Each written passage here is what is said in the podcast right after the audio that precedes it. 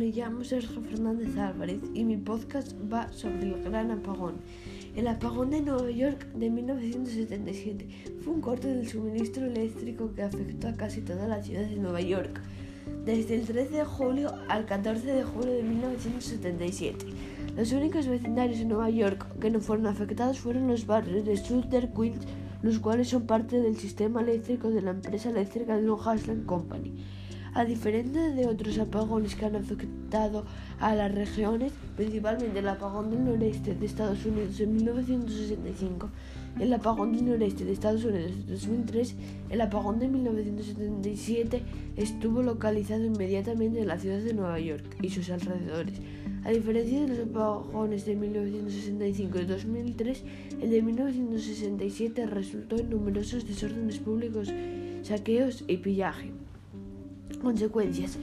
Los eventos que condujeron al apagón se iniciaron a las 8.37 de la tarde, hora de los Estados Unidos, del 13 de julio con el rayo que cayó sobre Buchanan, una subestación eléctrica del río Hudson. Un segundo rayo cayó sobre la pérdida de dos líneas de transmisión, con el subsiguiente cierre de una sola de las dos líneas y la pérdida de potencia de una planta nuclear. Como resultado de los rayos, otras dos grandes líneas de transmisión se sobrecargaron por encima de sus límites normales. Por procedimiento de la ciudad de Nueva York y parte del condado de Westchester, se trató de iniciar la generación de emergencia a las 8.45 de la tarde. Sin embargo, nadie estaba en la estación, por lo que el inicio remoto falló. A las 8.55 de la tarde se inició otra serie de rayos, la cual afectó otras dos líneas críticas de transmisión. Al igual que antes, solo una de las líneas volvió automáticamente sus servicios. Luego de esta última falla, el proveedor tuvo que reducir manualmente la carga de otro generador menor a sus instalaciones de Least River. Debido a problemas en la planta, esto irritó una situación ya difícil.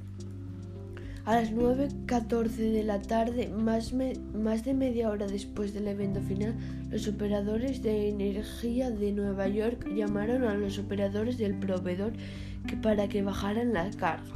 Estas medidas tuvieron que ser completamente de manera secuencial y tomaron varios minutos y se realizaron con, con acuerdo con el uso que les dio el proveedor a las palabras bajar la carga, mientras los operadores de energía de Nueva York tenían la mente en la apertura de alimentadores para reducir la carga, a las 9.19 de la tarde la última gran interconexión al norte de Estados Unidos en la subestación de Leeds colapsó debido a la sobrecarga térmica.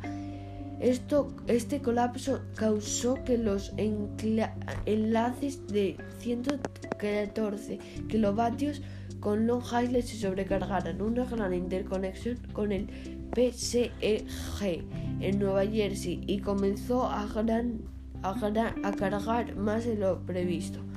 A las 9.22 de la tarde, Long Island Lighting Company abrió su interconexión de 345 kilovatios con la central para reducir la potencia que fluía a través de su sistema y sobrecargando los cables marinos de, de 115 kilovatios.